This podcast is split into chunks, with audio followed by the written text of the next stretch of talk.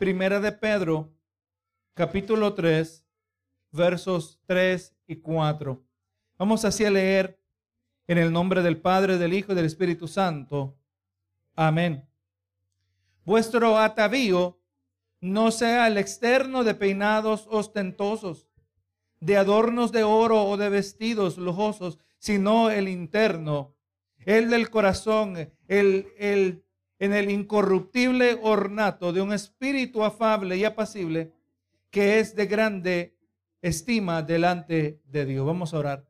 Señor amado, una vez más tu palabra delante de nosotros, tu palabra que es más grande que nosotros, tu palabra establece que el cielo y la tierra pasarán, pero tu palabra no pasará, Señor. Para nosotros se nos hace difícil poder imaginar algo tan firme como esta creación que ha estado aquí presente. ¿Cuántos soles han salido y se han puesto, Señor, a lo largo de miles y miles de años?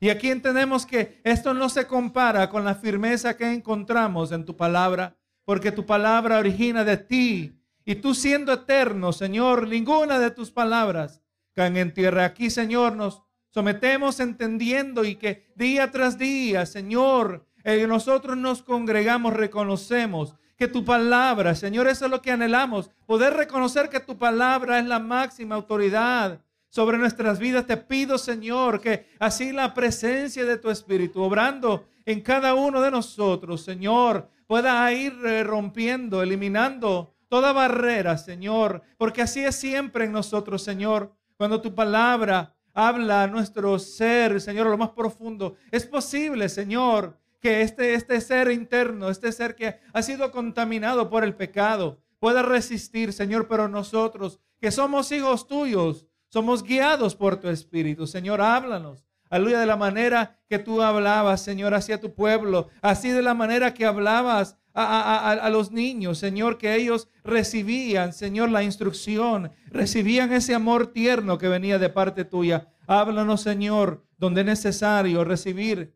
la porción de tu palabra para la edificación de cada una de nuestras almas, reconociendo, Señor, aquí una vez más que somos bendecidos y soy bendecido aleluya, de traer tu palabra para tu pueblo, Señor, de ser el, instrumento de bendición. Pido, Señor amado, que tú me uses para la gloria y la honra de tu nombre, en el nombre de Cristo Jesús. Amén y amén. Gloria a Dios. Puede sentarse. Y así, hermanos, en esta noche, esta predicación está titulada El carácter de una mujer temerosa de Dios el carácter de una mujer temerosa de Dios. Hermanos, eh, le voy a decir que el feminismo moderno, aparte de su esfuerzo de, de tratar de destruir todo rasgo de liderazgo masculino, también ha sido muy efectivo en redefinir el concepto de la vergüenza en la mente de la sociedad. Me vienen a mente las palabras del pastor Paul Washer, lo dice en una predicación donde él hablaba y le decía a la iglesia, le decían, hermanos, le voy a decir que si 60 años atrás, lo que para muchos de ustedes, dice, es aceptable vestir en la playa 60 años atrás, las autoridades seculares lo hubieran puesto en la cárcel. Porque hemos visto verdaderamente un eh, una redefinir, ¿verdad? De lo que es eh, aceptable y más específico, lo que es vergonzoso delante, del, delante de Dios, lo que es vergonzoso aún en nuestra sociedad. Las, las, las modas de vestimenta que antes eran desconocidas y hasta vergonzosas, ahora son aceptables y preferibles, ¿verdad? Solo tenemos que mirar el ejemplo más, eh, eh, más exagerado. Lo miramos, solo tiene que ver usted, o mejor quizás no lo quiere ver, un desfile gay. Gloria a Jesús donde miramos también las playas que ya no, ya no había suficiente, sino que ahora hay playas nudistas, ¿verdad? Lo que era antes desconocido y vergonzoso, ahora es aceptable y hasta preferible. Lo que antes era anormal, ahora se ha vuelto en la norma. Benito Jesús. Ahora, y nos enfocamos en lo que nos está diciendo el, el, el texto de hoy, Gloria a Jesús, Hablando de la mujer en específico, una mujer que ha decidido ir en contra de las desviadas normas de la sociedad. es mirada como una anomalía, una aparición pública de lo que pareciera ser un eh, peligro de extinción. Gloria a Jesús. Y eso es verdad, usted quizá lo haya comprobado. Eh, gloria a Jesús, yo cuando ando con mis niñas en público, andamos, gloria a Dios, la gente las queda mirando. No sabemos qué es lo que están pensando, pero es algo raro, gloria, en el día de hoy cuando estamos mirando, gloria a Dios, que niñas que saben ser niñas. Y aún también cuando varones que saben ser varones.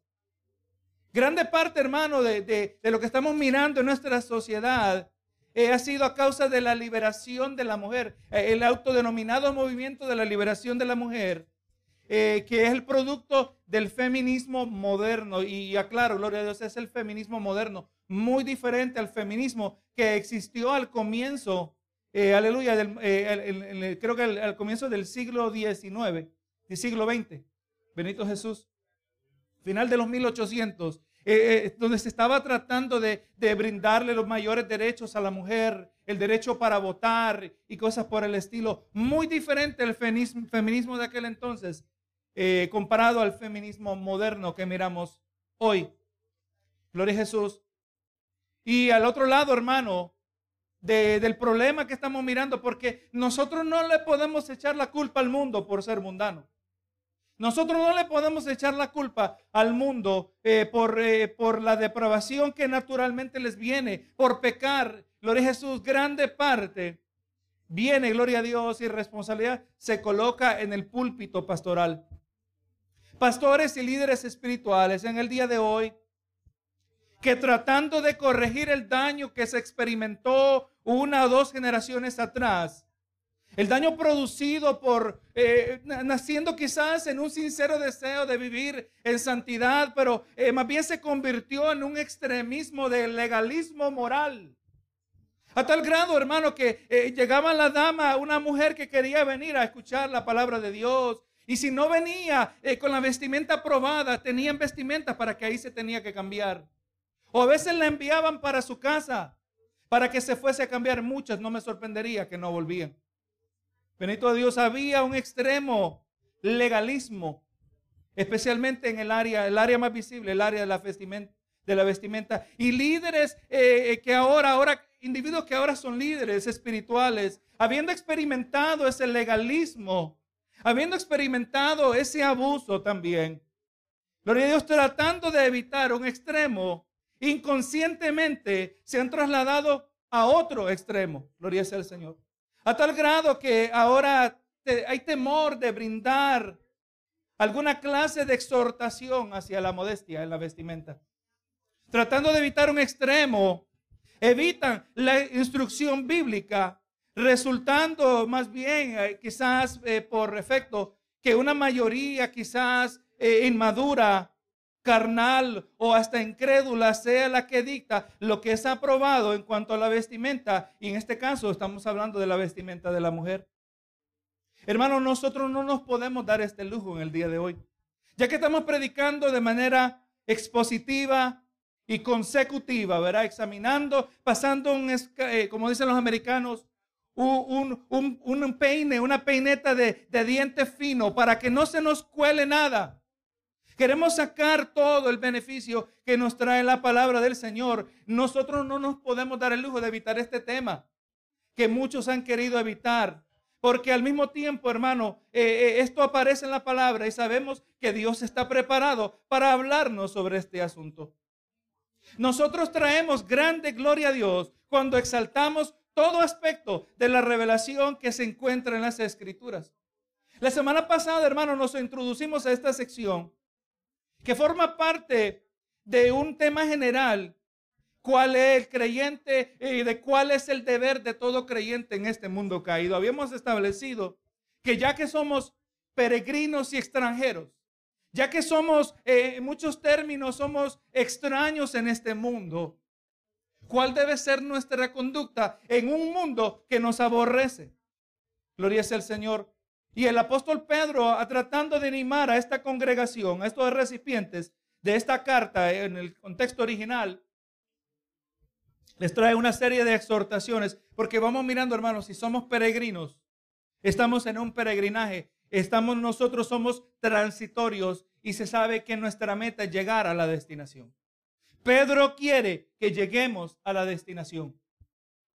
En el capítulo 2, el apóstol Pedro enseñó, nos enseñó acerca de la responsabilidad de someternos a las autoridades, ¿verdad? Dice, someteos a toda institución humana. También en el capítulo 12 le dijo a los criados que deberían someterse a sus amos respetuosamente, aun los que son difíciles de soportar.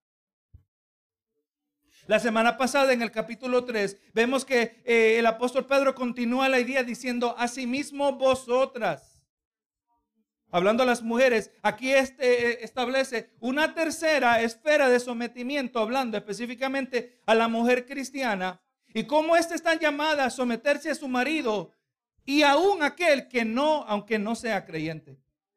Todo esto, hermano, con el fin de que por medio de su conducta, una actitud sumisa que se somete, una actitud pura y respetuosa, puede resultar en el ganar del alma de su esposo para Cristo. Ese es el poder que hablábamos la semana pasada, el poder del testimonio de la mujer cristiana en el hogar. Y los versos de hoy son una continuación de otro aspecto del testimonio de una mujer temerosa de Dios. Y vamos a hablar, gloria a Dios, de un aspecto de su carácter.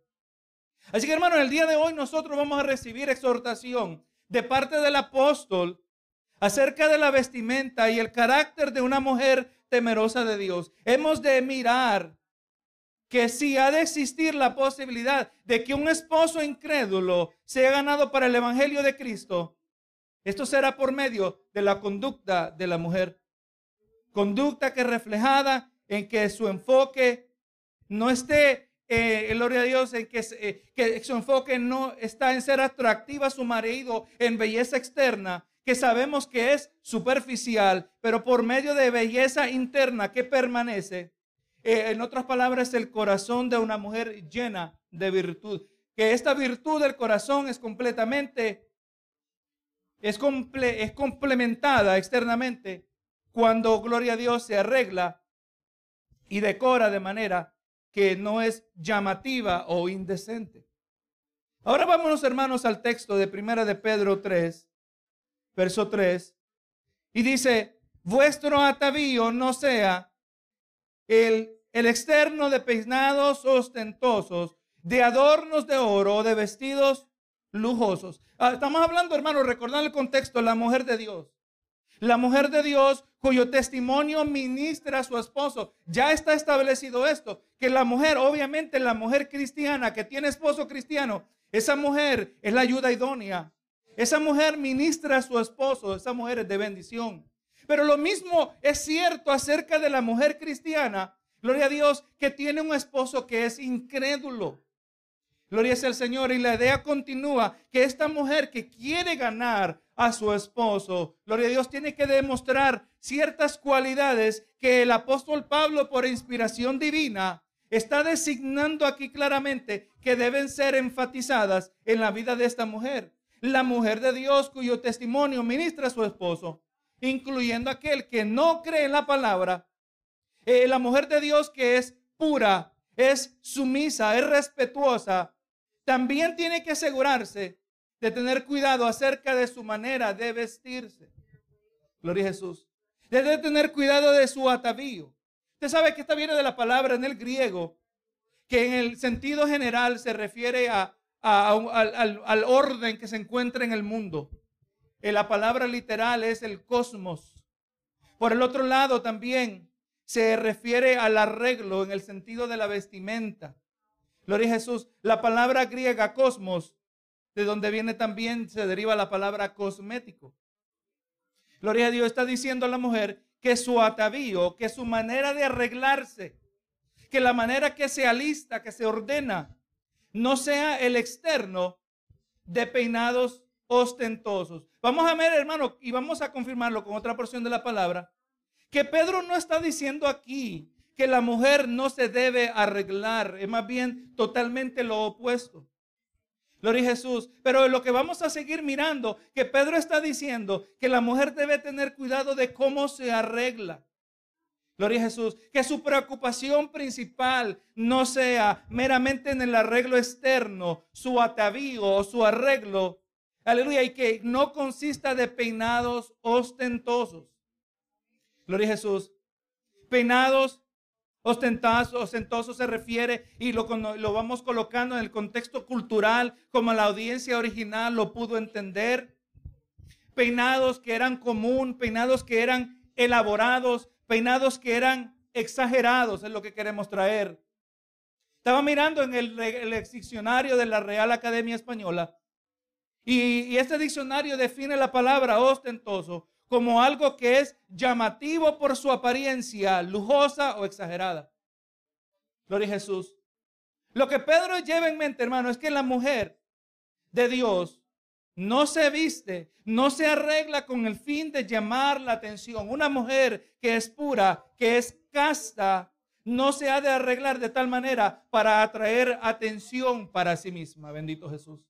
Hermano, esto es lo que, y aunque estamos hablando aquí específicamente de la mujer, pero esto aplica en general a todo ser humano, hermano. Nuestra vida, nosotros debemos ser modestos. Y usted sabe que la modestia no solo aplica en vestimenta, la, modestia aplica también en actitud. Nosotros no llamamos, buscamos llamar la atención para nosotros mismos. Si alguien nos mira, queremos que miren a Cristo en nosotros. En esencia, lo que Pedro está diciendo a la mujer, a la mujer pura, a la mujer, gloria a Dios de Dios, la mujer temerosa de Dios. Gloria a Jesús, que, que, no, que no, se, eh, no, se, no se pierda en el detalle del arreglo. Que, que, asegure de que como si quiere ganar a su esposo, que no refleje lo que refleja el mundo. Una apariencia llamativa, una apariencia exagerada. Gloria a Jesús diciendo, verá, una, que, que, tenga cuidado, que no consista su atavío, su arreglo externo, verá, de peinados ostentosos, de adornos de oro o de vestidos lujosos. Su pelo ni su cuerpo debe ser arreglados o decorados de manera que sea llamativa o exagerada. Era un vestido lujoso. ¿Qué podemos imaginar? Exactamente lo que es un peinado ostentoso. El vestido lujoso, adornos de oro, exactamente están colocados como tres elementos de una misma categoría. Lo digo, es algo que es llamativo, algo que es exagerado. Si el pelo es ostentoso, el resto de su apariencia también lo es si no tiene cuidado con el oro y el uso de vestidos lujosos. Mire lo que nos dice el pastor Warren Worsby. Dice, las mujeres romanas serán captivadas por las últimas modas del día y competían unas con otras en sus vestimentas y peinados. No era inusual que las mujeres usaran de peinados tachados, de peinetas de oro y hasta joyas. Era, usaban, de, usaban de elaborados y costosos vestidos con el fin de impresionar a otras. Una mujer cristiana con un esposo incrédulo puede que piense que puede imitar al mundo, y se ha de ganar a su marido, pero lo opuesto es lo cierto. Es lo que nos está diciendo el apóstol Pedro. Eh, hermano, ¿se acuerda la semana pasada que estamos hablando que Pedro nos está trayendo un argumento que es contraintuitivo? ¿Cómo es posible que se le va a pedir a un creyente que se someta a las autoridades terrenales cuando son impías? Claro, nos aclaró porque han sido puestas por Dios. ¿Cómo se nos dice? Va contra el instinto humano que se le pida a un criado que, que obedezca, que se someta respetuosamente a un amo que es difícil de soportar. Eso no tiene sentido humanamente hablando. No tiene sentido que una mujer cristiana que ahora tiene una autoridad mayor sobre su vida, se le pida que se someta a un marido que es incrédulo. No tiene sentido, es contraintuitivo también es contra la intuición que una mujer cristiana que tiene un, un esposo mundano, que se puede ganar a su esposo para Cristo, pero ella no se puede vestir como el mundo se viste. Gloria Jesús. Porque es que le voy a decir, la palabra no siempre tiene que tener sentido. Nosotros tenemos que asegurarnos de entender claramente lo que Dios dice en su palabra. Y le digo, hermano, que aunque era posible que la razón principal de la mujer para vestirse de esta manera se trataba de, de competir, de sobresalir la una mujer contra la otra, No podemos ignorar el contexto general de este mandamiento. Se le está diciendo a la mujer, ya la semana pasada miramos, se le dijo a las mujeres que sean, que sean castas, que sean puras, que, que vivan vidas morales, que sean respetuosas. Por lo que tenemos que entender que su vestimenta debe reflejar la misma pureza de su conducta. Benito Jesús. Mira lo que Pablo dice también a las mujeres cristianas y vamos a ver varios paralelos en este pasaje y lo que estamos leyendo en Pedro. Primera de Timoteo, capítulo 2, vamos a estar leyendo versos 9 y 10, pero es más, vamos a leer el primero 8, el 8 para que miremos eh, eh, de qué es lo que está hablando Pablo a Timoteo. Primera de Timoteo 2, 8 al 10. Dice Pedro, eh, dice Pablo, quiero pues que los hombres oren en todo lugar, levantando manos santas sin ira y sin contienda. El contexto de 1 Timoteo 2 se está trayendo una serie de pautas para que aleluya, los seguidores de Cristo sepan cómo conducirse en el culto de adoración. Se le está diciendo a los hombres, específicamente a los varones, que oren en todo lugar levantando manos, manos santas, ¿verdad? Hablando de una cierta actitud. Pero ahora miren el verso, verso 9, y así mismo que las mujeres Así como se le aplicó este mandamiento al hombre dentro del contexto del culto de adoración, así también se le presenta este mandamiento a las mujeres con la misma importancia, con la misma prioridad. Asimismo que las mujeres se atavíen de ropa decorosa, con pudor y modestia, no con peinados ostentosos, ni oro, ni perlas, ni vestidos costosos. Estamos mirando que Pedro y Pablo, bajo la inspiración del mismo Espíritu Santo, están hablando casi prácticamente de lo mismo. Pero vamos mirando que aplican de diferentes maneras. Pablo aquí confirma lo que habíamos dicho eh, anteriormente, que, que Pedro no está diciendo que la mujer no se debe arreglar. No, hermano, Pablo aquí confirma que la mujer que se arregla no es algo contrario a la voluntad de Dios, sino que es de acuerdo a la voluntad de Dios. Pablo dice que las damas se vistan con ropa decorosa, con ropa arreglada, que se vean bien, pero de ahí agrega, pero que lo hagan con pudor y modestia. Amén. O sea, no hay nada malo con la mujer arreglarse, es un deseo que, que debería estar presente en todo ser humano, pero especialmente en la mujer. Las mujeres se se, arreglen, se atavíen con ropa decorosa, con ropa arreglada, pero que lo hagan con pudor y modestia. O sea, que lo hagan con vergüenza y cordura, que lo hagan con decencia y buen juicio. El pastor William Hendrickson dice, debe vestirse con un atavío sensato. No, se deben no deben tratar de exhibirse, de causar furor, usando ropa llamativa para con los demás, para que las demás sientan envidia de parte de ellas que sientan envidia de ellas. No tienen que resistirse a la moda. Eso no es malo que hayan modas. Salvo que sea una moda, que una moda específica sea inmoral y indecente. No estamos en contra de las modas. La palabra aquí dice, gloria a Jesús, con tal no sea malo, indecente. Pablo dice que las mujeres, continúa Hendrickson, que las mujeres deben arreglarse con decencia, y buen juicio. Y por eso continúa diciendo aquí, gloria a Dios, que, que lo hagan, incluyendo no con peinado ostentoso. Verá las mismas palabras que usó Pedro. Pablo aquí también hace referencia a un estilo de peinado que es llamativo, que es exagerado, que, que atrae a, a, gloria a Dios la atención, que produce distracción.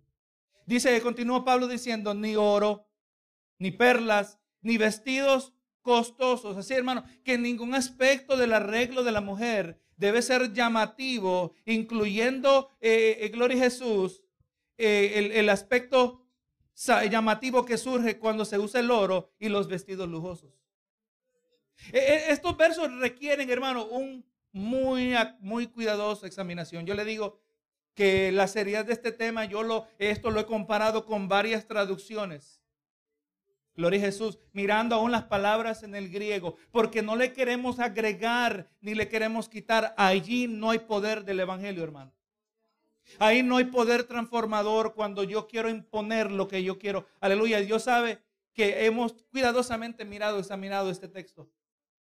Y Pedro, Pablo continúa diciendo en el verso 10 que la mujer no, no, lo haga con peinados ostentosos, ni oro, ni perlas, ni vestidos costosos, sino con buenas obras, como corresponde a mujeres que profesan piedad. En vez de un atavío, un arreglo exagerado, llamativo, de vestimenta extravagante y hasta exhibidora, la mujer de Dios debe asegurarse de que su vida es destacada por su conducta. La mujer que profesa piedad, aquella que, que, dice que ha nacido de nuevo, esta mujer debe sobresalir no por su porte externo, pero por medio de sus buenas obras.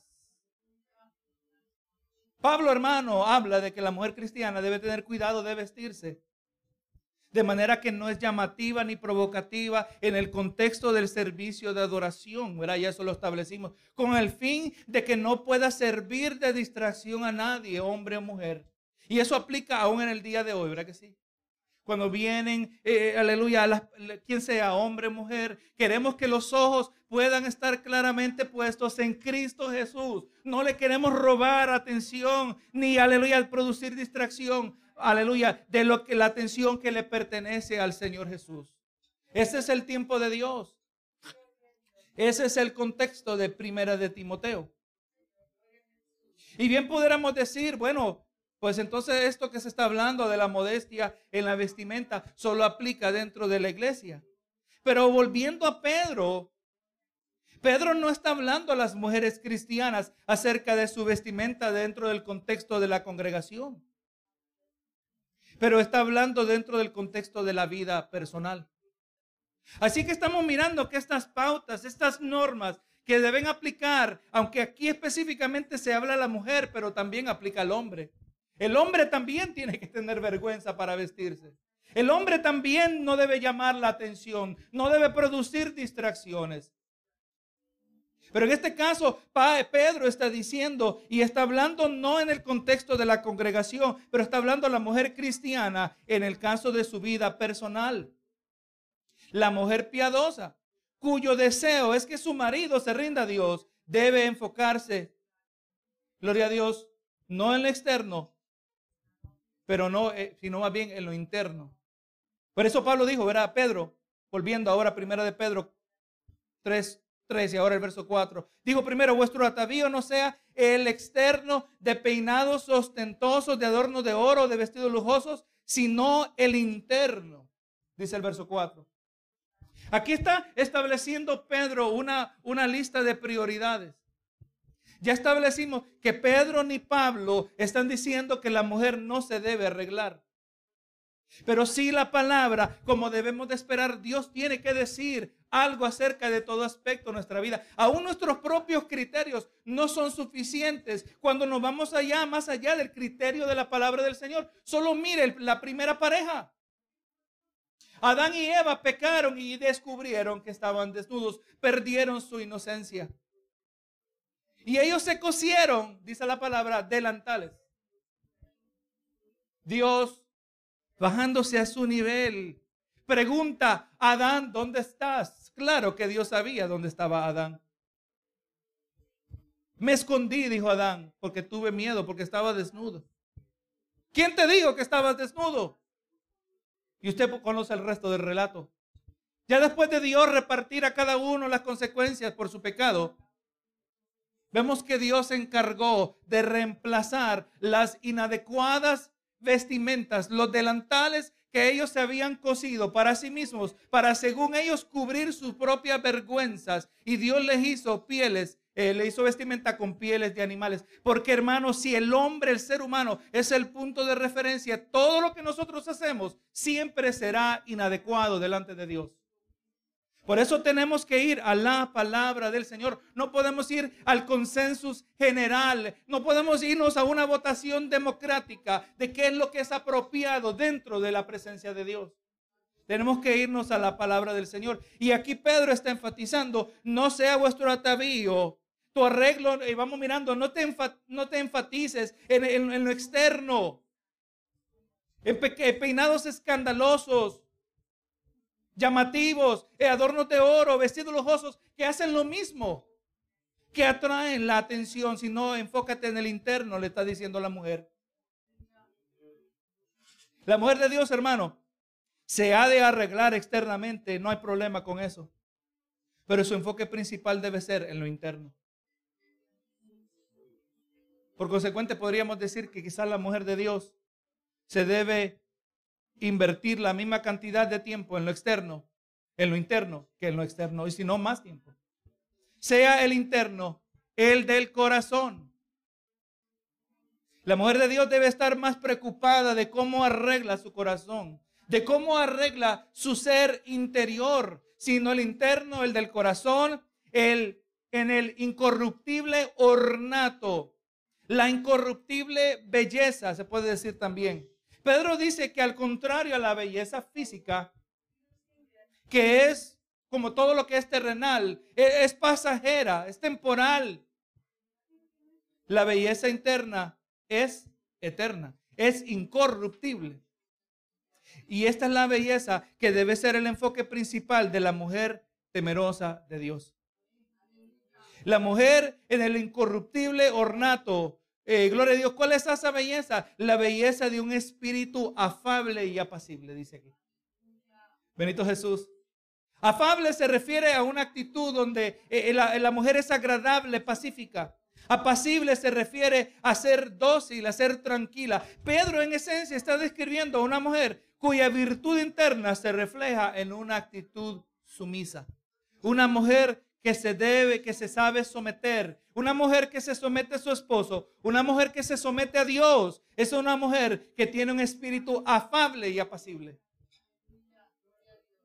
Debe ser dócil, debe ser agradable, debe ser pacífica, debe ser tranquila.